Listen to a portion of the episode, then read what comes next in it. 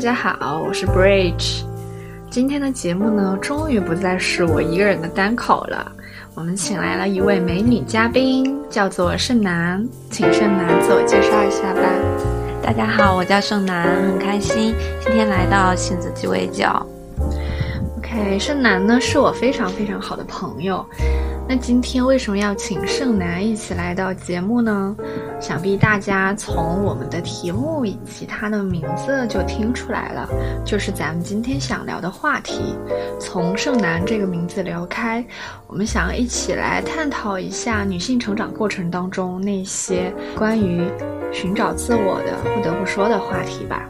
所以，其实叫盛楠的女孩应该不少吧？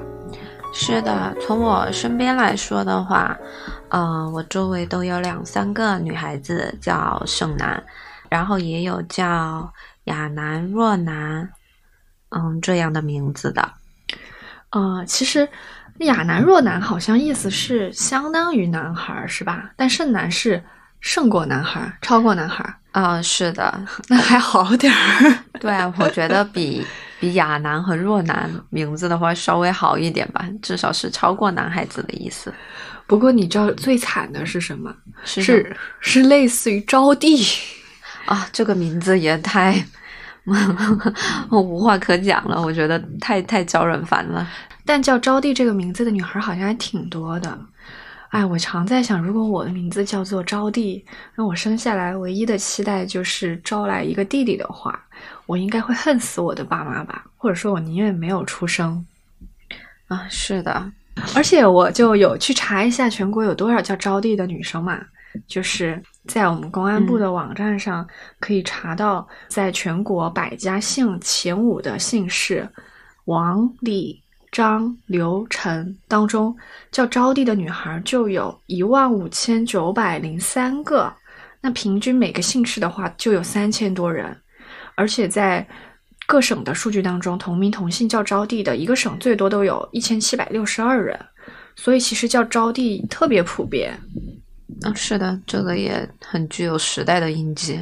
是的，是的。然后还有就是刚刚咱们提到的叫亚楠的女孩嘛，然后亚楠的话，咱们在这几个名字当中的话，感觉重男轻女这个思想可能会比招娣好一点儿，是吧？但是好像。也也是还是逃不开这个男权思维的影子嘛。然后我有查了一下，在那个也是在王李张刘陈这五个大姓氏当中的话，叫亚男的女孩更多，有四万四千两百九十八位。天呐，有这么多人呀！对，然后但那你知道叫盛男的有多少吗？嗯，那你跟我说说，叫盛男的也是这五个姓当中的有两万五千五百二十四个。这真的，我觉得比亚男要好一点，对比亚男会会会少一点，而且就是从地域分布上来看的话，叫招娣和叫什么亚楠、盛楠的还不太一样。一般叫招娣的女生，就是可能东南方向那边会多一些。对呀，你想我们小时候看的那些电视剧里边，那叫招娣的那些。嗯，女性角色的话，大部分都是感觉比较偏东南方向的一些。对，南方的省份会多一些。说好像叫南方的最多一个省有叫招娣的都有五千多人。亚南剩南的话就反过来，就是北方会多一些，好像北方最多的就有八千多人叫亚南。哇，这也太多了吧！对，其实都挺多的，所以就是咱们从这几个名字当中，就是可以看出来某一个特定的年代吧。就这些，就是对，最主要其实还是八零九零这一代。是的，是的，我觉得九五后可能都会相对少一些，他们的名字就是他们的爸妈的话，可能更多就不会再带有这么一些期待，要少一些吧。对于男性的那个。所以你的名字盛楠这个名字是是怎么来的呢？是妈妈取的还是爸爸取的？嗯，我听我妈妈说过，我这个名字是我爸爸取的。其实除了我的名字，我在家里并没有受到重男轻女的一些对待。作为家里的独生女呢，从小在各方面呢接受的也都是家里能够提供的最好的。但是我并不知道，如果家里有个弟弟的话，会不会情况完全不一样？因为在外公外婆呀、爷爷奶奶那一辈的话，感觉他们重男轻女的思想还是蛮重的。是的，我其实也有想过这种情况，就是因为我也是独生女嘛，嗯、当然也是获得了就是说爸爸妈妈最唯一的爱。但我曾经也想过，就如果我有个弟弟会怎么样呢？我感觉是不是也会像很多其他有弟弟的姐姐们一样，可能也会让一个姐姐的角色更去关爱弟弟，然后父母的爱也会更多的倾斜给弟弟。我之前有这样去设想过。所以我一直觉得，就是咱们独生子女这个计划生育的政策，其实挽救了或者说拯救了很多很多八零九零后的这样一些独生女这些女孩儿。啊、是的，但其实我在想，如果没有这个独生子女政策的话，那会不会就是叫招娣的会更多？因为由于独生子女这个政策嘛，父母必须得那个就只能有一个孩子嘛。那如果他不受这个政策的影响的话，那可能盼望获得男孩子的那样一些家庭群体会更多。对，就可能更多的女孩就会被叫招娣。那如果他连生了三个女孩，怎么起名啊？招娣、招大招娣、招招二弟吧？再招一个地，招再弟。也太搞笑了。OK，那所以其实你觉得盛楠这个名字呢，就是你不太喜欢它，但你又也没有去改名，或者说你用到了现在，所以你觉得这个名字给你带的影响是什么？是更多是正向的还是负向的呢？其实我觉得很难评价这个名字对我的影响是正面还是负面的。嗯，但是我先说一下吧，受这个名字的影响的话，我觉得还是比较大的，主要就是对我小时候性格的形成的影响吧。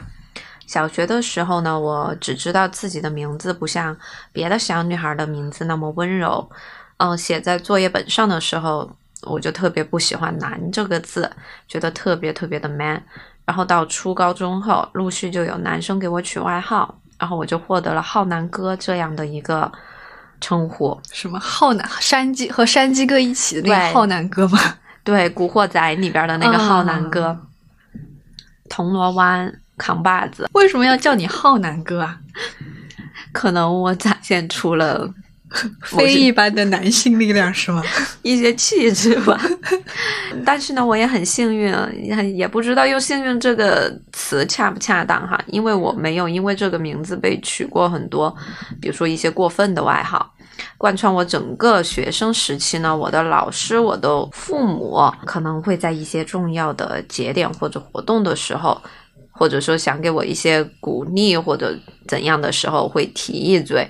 毕竟胜过男孩子嘛，这也是这个名字带给我的一些苦恼。我觉得有可能就是可能更多给你赋予了更高的期待，然后会不会也是一种枷锁呢？或者是让你就不得不去怎么样？对你说的很对，因为这个名字，准确说这个名字背后的期待，嗯、我呢是默默的较劲儿。比如说坚强独立，还有吃苦耐劳，这些就是我比较追求的，也有比较想要赢、要胜利、要出人头地这样的一些想法，就会很少的去撒娇，很少很少。我自己刚才又回忆了一下，所以就慢慢形成了一种不服输啊、追求完美、不含苦交累的这样的一个性格。就是不会去撒娇，不会示弱，对对的不会叫哥哥，对对的对的，但是因为你就是你自己的哥。对。后来是慢慢上大学和工作后，我慢慢和这个名字开始自洽嘛。它背后的一些期待和别人看我的一些眼光的话，我也不是那么的在乎了，也能更加平淡的对待别人基于我这个名字偶尔开的一些小玩笑。嗯，所以后来也没有对自己的这个名字进行一些更改。我就突然又想起来，就是嗯在学生时期的话，就是叫盛楠这个名字哈，很容易在点名册上被老师看见，然后老师就总会点我名起来回答问题，或者是做什么，这真的很烦。因为确实，一个是叫这类名字的人其实挺多的，然后还有就他也很好念，看来起名字还是得另辟蹊径啊。是的，是的，那所以你有想过改名吗？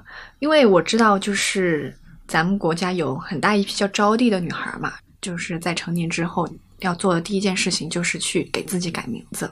啊、对的，我好像也看到过这样的一些报道。我之前是没有想着改名的，但是近期的话有想改名的这样的一个念头。虽然就是前面我虽然说与这个名字已经自洽了嘛，觉得它只是一个人的一个称呼，但是自己也想换个心情吧，有这样的想法。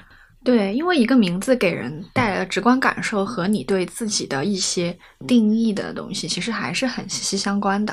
嗯，是的，是的。你想，名字就是一个你平时太高频出现的一个，可能对自己默默的一些影响也是存在的。对对对，所以选一个自己喜欢的名字还是很不错的，至少心情好啊。对，至少心情好。所以你知道蒋胜男吗？哦，我有听说过他的名字，但是对他的事迹不是很了解。他就是《芈月传》的作者嘛？啊，这么厉害！他写的，对对对。然后也是全国政协委员，然后是第十三届全国人大代表。啊，她可真是我们女性的代表，对女性楷模，而且她就是一直特别关注女性，关注女性的职场啊，还有婚姻或者生育这方面，然后也为女性发出了很多声音，也提出了很多建议。就因为她作为全国人大代表嘛，然后她曾经就提出了，比如说，嗯，建议延长男性的带薪陪产假，还有提高性同意年龄，删除离婚冷静期。推进法定婚检，还有提高拐卖妇女儿童罪的起刑点，以及规定买卖同罪等等很多建议的，而且都是受到了很高的拥护的声音的。尤其是那个延长男性的带薪陪产假，因为这个不管男女都特别支持他，因为女性看到了陪产嘛，男性看到了放假嘛，所以大家都很开心。是的，我觉得这一点他提的也很好。然后至少在职场方面的话，能够从用人方面让男性强制的休陪产假的话，能够减少一些女性在求职的时候的一些不公平的对待吧。因为现在不是二胎、三胎又放开了嘛，所以女性对于这个生育这一块儿，就是在职场上，不管是求职啊，还是晋升啊等等，都会受到很大的一个歧视的。对，所以嗯，是的，对，所以这一点确实还是很有必要。蒋代表呢，他之前有一次去讲脱口秀，然后他说了一段话，我就印象特别深刻。嗯，就他说：“我得到了很多人的支持，大家都说我是珍贵的女性声音，但其实我只是一个普通女性的声音。大家都明白，珍贵是因为稀少。我最大的希望就是我要尽快的变得不珍贵。”天呐，他说的也太好了吧！对呀，其实蒋代表说的很多，确实就是作为一个普通的女性，她在成长的过程中，包括他们的求职啊、婚育各个方面，真的一些很真实的需求和需要被关注到的地方。所以就是希望这样能够为女性发声的声音可以更多，变得普通起来。对 对对。其实“剩男”这个名字，它只是一个更加显性化的名字上的符号嘛。但作为女生，其实不管叫不叫“剩男”，在我们的成长过程当中，包括我自己啊，其实都会遇到很多很具体但也很微小的一些刺痛，会有一些也不知道是什么样的人，可能来自长辈或者来自老师，或者是社会各方面的声音，会对我们提出一些非常刻板印象的。一些话语，对吧？对对对的，比如说像我们在学生的时候嘛，就会有这样的一些言论，不知道你听过没有哈？嗯，就是说女生不适合理科，因为他们觉得女生可能智力上不太，就是叫男生的话没有没有男生高，然后以及男生的后劲儿更足。然后，比如说男生在小学、中学的时候可能比较调皮，不认真学习，但是在高中的时候一定会超过女生，嗯，这样的一些言论。就比如说，我都还记得在高中分科的时候，因为那时候我们高中还要分文理科嘛，然后文科班里边绝大多数呢都是女生，其中有一个特别突出的一个想法。都是那很多人会认为学文科呢，是因为理科学的不好才去学的。这其实呢，我觉得它是一种偏见，也是一种刻板印象。对对对，就是其实我也是，就从小就会听到说，哎，女孩可能小学、初中学得好，但是到了高中就后劲儿不足啦。说男生，哎呀，小时候调皮淘气一点没事儿，男孩子嘛，他们到了高中就成绩就好，就上去了，什么上了大学啊以后就好了，什么的。但是其实我发现，在客观事实上又不是这样的，就客观事实上其实是在。我至少我我念高中的时候，在我们的最好的理科班上，什么清北班或者尖子班理科班上，第一二名永远都是女生的，不管是我们这一届还是上一届的师兄师姐们了。包括甚至上了大学，就是永远都是男生在抄女生的笔记，然后班上成绩最好的学霸也大概率都是女生。对的，其实男生女生的那个智力水平是一样的。现在社会上已经有很多的研究证明了这一点。其实哪怕现在有一些事实数据说明那个男生女生可能在某些行业。啊，有一些那个男生展现出了一些优异的表现，嗯，可能有一些差异嘛。对对，有一些差异啊，但是这其实是一种社会偏见和社会机制所造成的。嗯，其实这与个人有关，而与性别无关。是的，是的，我之前也是有看到过一个实验研究，就那个实验研究就表明了。男生和女生的智力水平其实差异是不大的，男生组的组内的个体差异其实是大于了男生组和女生组之间的这个差异，所以可能智力的水平或者是各方面的表现其实是更个体化的东西，和性别来说，其实可能还是关系更更少的。嗯，是的，就像你想想嘛，以前的社会的话，对女性的歧视，特别是一些很多隐隐形的歧视是很多的。逐渐就表现出了大家现在看到的一些差异，形成了这样的刻板印象。然后它在逐渐的这样的循环，在一些职位的可获得性上、薪资的待遇上，这些差距的一些体现，也更加加固了这样的一种偏见和刻板印象。对，因为本来的那个资源分配它就是不均等的嘛。对，对的。所以我觉得讨论男女谁更适合学习理工科，并没有什么实际上的意义。也没有谁更合适这么一说，个体的差异要比男女性别的差异，嗯，大得多。是的，是的。所以，我们每个人的话，不要受限于某种社会角色的这么的一种限定，需要更多的去。发掘自己的潜能，就是女生在从小成长的过程中，就确实会听到这样一些的话不绝于耳嘛。然后包括就是小时候可能会听到，就是学习啊，学文科、理科这些话。然后后来你渐渐长大的时候，又会有一些人。也不知道从哪儿冒出来的人，然后他们就会告诉你，哎，女女生是不用太辛苦的，就是干得好不如嫁得好，对吧？你有听到吗？用我们重庆话说，我我我印象真特别深刻，美眉家不用太辛苦，对你听到过吗？对对，这这话听的太多了，经常会有人说，嗯，如果你是男生的话，我就建议你可以去多去外面闯荡一下，看看外面的世界。但如果你是女生的话，就建议不用太辛苦了。我每次听到这种话的时候，我就很纳闷，我心里有一个大大的问号，你知道吗？我会问：女生又怎么了？女生不行吗？所以我认为他这是其实是既得利益者的一种言论。嗯，对的，对的，把女性的那个价值给固化了。他就对于，比如说对于男性来说的话，他们想要获得更多的社会资源嘛，就必须有一个为家庭付出的女性。然后作为回报呢，他是将自己的一些劳动报酬啊与这位女性进行共享，所以很多男性希望用这样的一种说辞，嗯，在社会分工中将女性的价值固化。然后当然也不排除一些女性，因为她是从男性那里获得了资源和地位的，他们也是既得利益者。他们也会以胜利者的这样的一种姿态，嗯，发表这样的一些言论，来鼓吹这样的一些行动吧。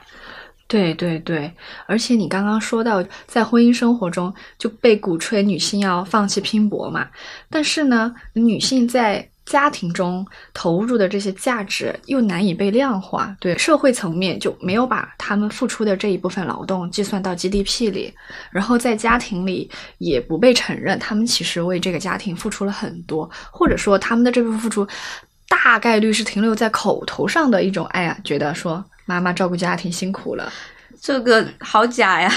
对口头上可能有的女性都都没有得到这样的肯定，对对吧？对对，因为更多的男性可能会说我在外面多么辛苦，你在家里说啊，就好像是在享福一样。但其实家务劳动是非常辛苦的，而且它是一个很大的管理工作。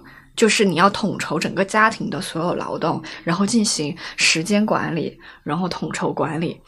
但是呢，这部分工作完全没有被认可，甚至在他的小孩面前，自我价值感也是很低的。因为很多小孩其实都会认为家里的钱都是爸爸赚的，然后妈妈什么也没做，对吧？对的，就是为家庭嗯付出的这么一部分女性的话，她的价值是没有得到重视，就是很难被看见的。嗯，是的，是的，然后我又想到，呃，其中一个部分就是也是我们刚刚谈到的社会分工嘛。嗯然后我又想到那个对小孩子的教育方面，现在不是让更多的父亲参与到孩子的教育里面嘛？嗯因为嗯，有很多实践表明，就是父亲参与孩子的教育的话，孩子会有更好的表现。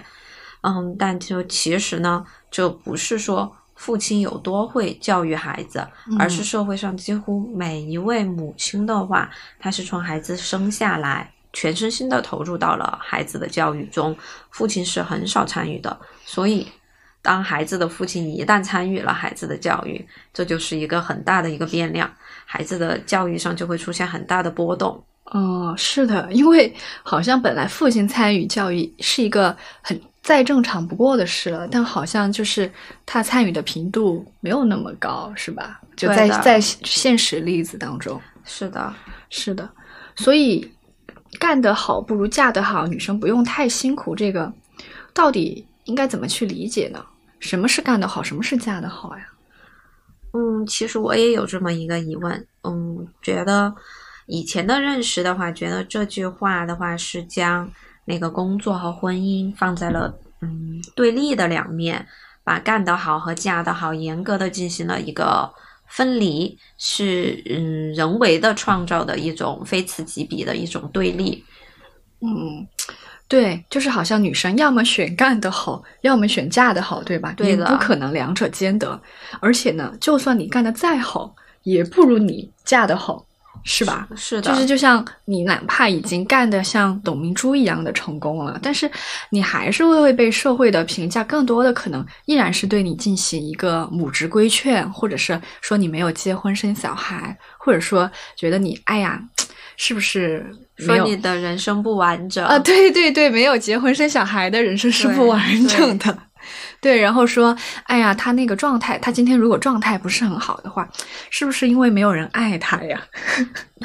对，也会把嗯这样一部分女性的话，她的给该怎么说呢？妖魔化，会觉得她的性格有问题或者怎样，才会不嫁人或者或者怎么样。对，就是整体社会的这个评价的范式，对女性啊的期待，还是更多于在于你要结婚，你要生育，而对于你是否干得好，或者是你干得再好，这个好像都最后你的干得好没有落脚到你嫁得好，或者是说你有一个幸福的家庭，那那你的成功好像都都没有办法成为一个怎么说？就是对女性的评价，更多的还是停留在嫁得好。就是你没嗯有嫁人的话，哪怕干得再好，在现在大部分的人的评价里边都是有缺失或者说有毛病的。是的，是的，所以就是我感觉女孩啊，从小被培养的方向好像就不是作为女儿来培养的嘛。就刚刚我们不是说了，就学生时代啊，或者是后来工作啊、搞事业的时候，女性会听到的很多声音。那在生活中，我不知道你有没有经历，反正我从小长大，我家里就会给我虚构了一个婆家，你知道吗？他们每次想教育我的时候，就会说：“哎呀，你不会做家务，你不会做饭，哪个婆家愿意娶你这样的儿媳妇儿呀？”或者你如如果有时候有一点任性的小脾气，说你这个脾气，以后你婆家怎么看你啊？虽然说这样的其实情况也不多，但我确实有听到过用这样的话术或者是说话的方式来对你的行为做出一些规范和规训。先给你虚构你未来的一个婆家，你这样做，你的婆家是看不上你的。对，这样我我感觉很多女孩应该就是从小到大都有这么一个虚构的婆家。那这个虚构的婆家到底是谁呀？为什么我们要被？这个婆家的态度和看法去规训呢？因为我感觉在男生的成长过程中，好像没有这个体验，没有，没有，是吧？我我感觉，就我能想到会告诉男生，哎呀，你这样以后是找不到媳妇儿的唯一的一个场景，就是说。啊，你赚不到钱是娶不到媳妇儿的，对吧？就仿佛对男性的唯一要求就是你只要取得这个传统意义上的世俗的成功就可以了。当然，我们也知道取得成功也并非易事嘛。但是呢，取得成功这个事情是一个很利己的要求。对，它是一种，就是一开始对于男生的话，男性的话，就是让他们追求自我。他们从一生下来就被要求你要去追求自我实现，对吧？因为很这个这个要求就是一个很低级的要求。它虽然很艰苦，但是说你在。追求自我实现的过程当中，就长的本领啊，你获得的技能啊，你收获的财富呀，就完完全全都是对自己有利的，是吧？但是对我们女性成长过程中那些要求，哎呀，你要温柔呀，你要娴静啊，你要贤惠啊，你要怎么样？就其实这是一种利他的属性。对吧？对，比如说女性的所谓的温柔贤惠，其实就是天然的被认为你应该去更多的承担家务嘛，或者说你应该去提供情绪价值嘛。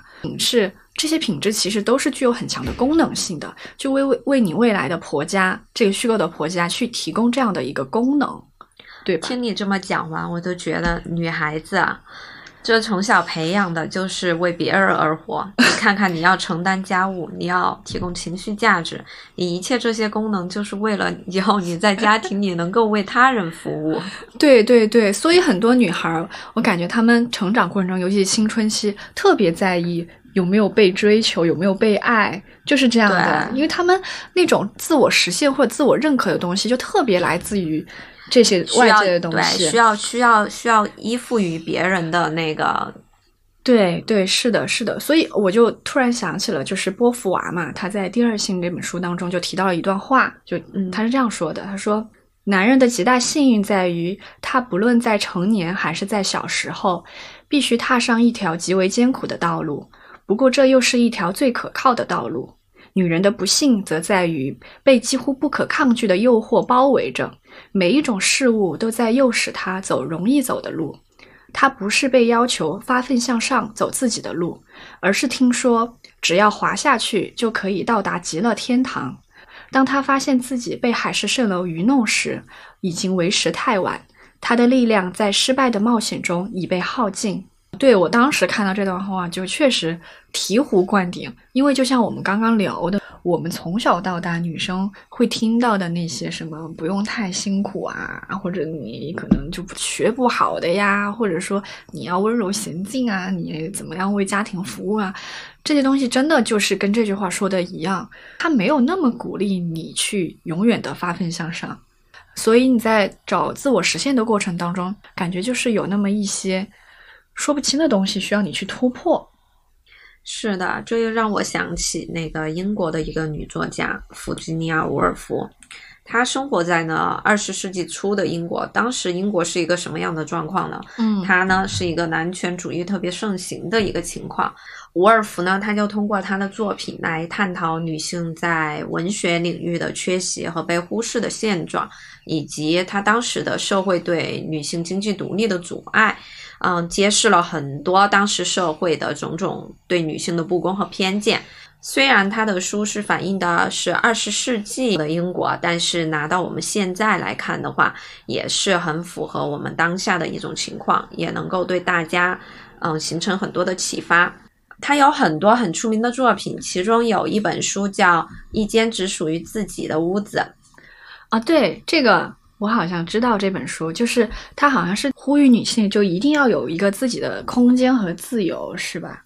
是的，是的。它首先就是，嗯，说女性你先要是要经济独立，然后它的在里边说的就是你要先有五百磅，你能够不依靠男人实现自己的生活。对这个我也想起来了，鲁迅有一篇文章也是这样写的，那篇文章叫做《娜拉出走以后》。嗯呃，鲁迅就在里面有提到说，这个娜拉她醒了嘛，她觉醒了，然后她觉醒了之后，她说是很不容易回到梦境的，但是呢，这个时候就得问她除了觉醒的心以外，还带了什么去？她还需更富有，提包里有准备。直白的说，就是要有钱。然后当时鲁迅先生就说了一句话，一度成为了我的座右铭。他说：“梦是好的，否则钱是要紧的。” 对的，首先你要实现那个经济上的嗯独立嘛，才去追寻下一步的自由。然后伍尔夫在里面就是他谈到的是女性在当时社会中所面临的压力和困境，他呼吁呢大家要拥有自己的空间和自由。这就是这么一本书，然后推荐给大家。是的，所以其实女性啊，在成长过程中确实有一些需要去抗争和表达的东西，对吧？然后这些东西呢，有些是可以被我们意识到的，但有些东西确实它其实是一些意识不到的隐形的天花板。所以女性在找寻自我的过程当中呢，我自我感觉啊，可能确实会比男性更加困难一点。比如说，就好比。为什么会出现“独立女性”这个词呢？为什么没有出现一个词叫“独立男性”呢？因为男性可能天然的被认为是独立的吗？其实我觉得女性也可以去探索自己各种各样的自我，或者是不同的可能性的。我们不是只有一种可能性的。是的，是的，我们可以去做一朵美丽的花，但是也不能忘记，我们也可以去成长为一棵参天大树，或者说，我们也可以做高耸入云的竹子，对吧？我们可以做任何我们想做的人。对对，所以这里我想到那个伍尔夫的那本书《一间自己的房间》里的一句话，想送给大家，嗯，就是不必着急，不必抢着发光，不必强做谁，但求做自己就好。真不错，好的好的，那今天我们的节目就是这样啦，我们下次再见，希望下次盛楠再和我们一起聊更多的话题。好的，大家拜拜，拜拜。